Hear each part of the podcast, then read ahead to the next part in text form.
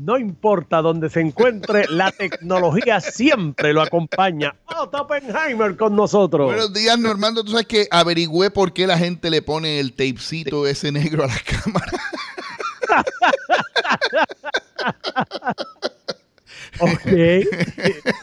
Mire, si a usted le pasa como a mí, que se está bañando plácidamente y lo llama un querido amigo, como a eso de las nueve y media, diez de la noche, con otro querido amigo suyo. Y usted tiene una bocinita Bluetooth en, la, en el baño y cree que lo que van a hacer es escucharlo las más y cuando conecta la bocinita se prende la cámara y lo ven bañándose, póngale el tape a la cámara. y cualquier similitud con la realidad es pura coincidencia, ¿verdad, Normando? Eso me pasó, eso me pasó a mí con Normando, que me llamó con Carlitos López Lai los dos, y estaba yo bañándome, y yo, ah, esto los contesto y hablo yo con ellos.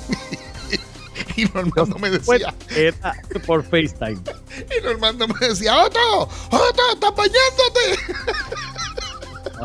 pues cosas que pasan, querido hermano, ¿qué te voy a decir? Vamos por ahí para adelante. Otto, ¿qué tenemos para hoy? Bueno, vamos a hablar de tecnología porque tenemos un montón de cosas interesantes. Han pasado muchas cosas en el mundo de la tecnología. Lo primero es que la gente de Walmart va a lanzar un programa similar al Prime de Amazon, utilizando aplicación y todo. Va a costar 98 dólares al año, de acuerdo a los reportes. Y va a tener cosas como entrega el mismo día de comestibles y otro tipo de mercancía y también va a tener, entre otras cosas, acceso a productos tempranos. Y aparentemente, Normando, esto es una tendencia que vamos a ver en los retailers en línea, ¿verdad? Que es que van a ofrecer membresías, tipo los clubes de membresías, para que usted tenga acceso a la entrega gratuita. En Puerto Rico eso aplica, lo que pasa es que se tarda un poquito más que en Estados Unidos y han mejorado últimamente, Amazon ha mejorado dramáticamente las fechas de entrega, porque en un momento estaban casi en dos y tres meses de, de fechas de entrega, así que Oye, Normando, ¿y si usted cree que esas aplicaciones que tú mandas textos y están seguras, tú sabes esas aplicaciones que vienen ahora que supuestamente encriptan la data? ¿Tú las has oído hablar, lo que, la palabra encriptar? Uh, ¿Verdad? Supuestamente Telegram o algo era así. Telegram, sí, sí. En Europa hay una que se llama Eurochat, Encrochat, Encrochat se llama aquella aplicación, ¿verdad? Que encriptaba. Pues mira, la policía allá arrestó a 22 personas porque mira lo que estaban haciendo, Normando. Ellos cogieron unos vagones, esos vagones que cogieron los prepararon, le pusieron una silla de dentista, le ponían esposas, le ponían alicates. ¿Y sabes lo que eran, Normando? Eran centros de tortura, esos vagones. Tú sabes que pues, tú sabes que las guerras de drogas, ¿verdad? Pues torturan a los que se torturan entre otros. Pues esta compañía, no esta compañía, no, estos individuos utilizaban Encrochat, que es la aplicación que supuestamente hay allá similar a Telegram y otras aplicaciones, para encriptar la data y comunicarse. Y vino la policía y le dio una orden a esa compañía, pero no lo quisieron, no los quisieron ayudar. Así que consiguieron a un programador, a un hacker, que pudo desencriptar esos mensajes.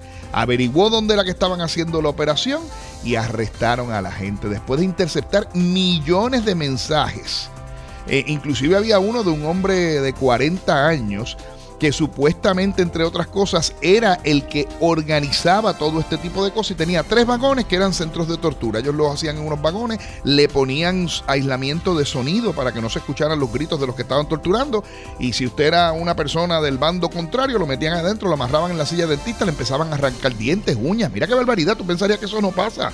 Hoy en día... El pasado. Pues no, Normando, eso sigue pasando también en Europa, en países bastante desarrollados.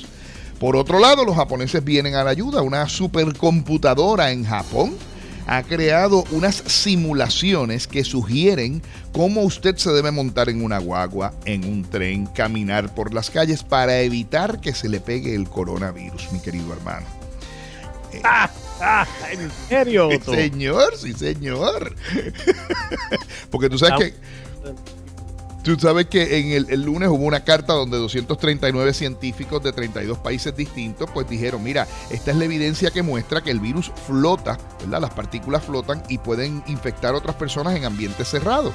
Pues entonces esta supercomputadora en Japón, los japoneses le entraron la data y ella dice cómo te tienes que parar, hacia dónde tienes que mirar, qué tienes que hacer. Yo voy a poner los datos en otra tecnología para que ustedes los vean y en Noti1 también, en la página de Noti1 también, para que ustedes vean los detalles. ¿Qué te parece, Normando? Increíble. Me voy, pero antes de irme te tengo que decir algo. ¿Qué vas a decir? Cuéntame. Tú sabes el hacker aquel que yo te menciono, mencioné hace un tiempito, que era un individuo que le decían el dios invisible de los networks, ¿te acuerdas? Ah, que entraba a las compañías, entró a compañías en más de 40 países, incluyendo Puerto Rico. Se metía dentro de los servidores de las compañías, violaba la seguridad y después vendía la información. Ah, mira, aquí está la puerta de entrada para la compañía tal, para que te metas ahí adentro. ¿Ah? ¿Te acuerdas de eso? Seguro. Le, le sometieron un montón de cargos en el gobierno de los Estados Unidos porque lo identificaron. Es un hombre de 37 años que se llama Andrei Turchin. Tiene cinco cargos. Pero la- el problema es que él vive en Kazajstán y allá no hay arreglo de extradición con los Estados Unidos, así que los cargos no valen de nada porque el individuo se va a quedar así, se suelta. Pues, entonces, mientras se quede en Kazajstán, tú sabes. Sí, sí, sí. Bueno, pero lo que pasa es que desde allí era que cometía los crímenes, Normando. Ese es el problema. Y entonces el individuo era un, pero te estoy hablando de un mafioso de, de, de esto de, de- de siete pares. Y entre otras cosas, pues ha hecho mucho daño porque hay muchas compañías que han perdido data, que han perdido un montón de información que tenían. Y la información que tenían, pues ya tú sabes qué, qué- qué van a hacer ahora esa gente si ya perdieron la información. Tú sabes. Está Claro. terrible eso. Bueno, Normando. El chiste de hoy, espérate, El tengo. chiste de hoy, Espérate. Kazajstán, Kazajstán. Afganistán, aquí no están, acá tampoco Aquí está, están. El chiste. ¿Cómo se llama un mago después de comer? ¿Cómo se llama un mago después de comer? Mm, ¿Cómo se llama? ¿Cómo queda un mago después de comer? Más gordito.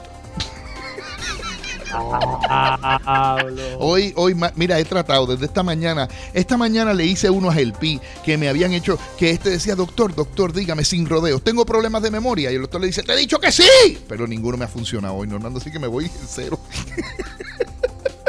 Hoy, hoy, mi- vamos a hacer una cosa. Ah. Date un bañito, vuélvete a acostar y te levantas otra vez a ver si el día mejora. Normando, Normando, después de, ahora, Normando, después de lo que me pasó contigo y Carlitos en el baño y con el iPad, ahora tengo miedo de bañarme. Llevo dos días sin bañarme. un abrazo. un abrazo, Normando. Pueden seguir a Otto a través de sus redes sociales. Otto Tecnología. Son las 7.53 minutos en la mañana.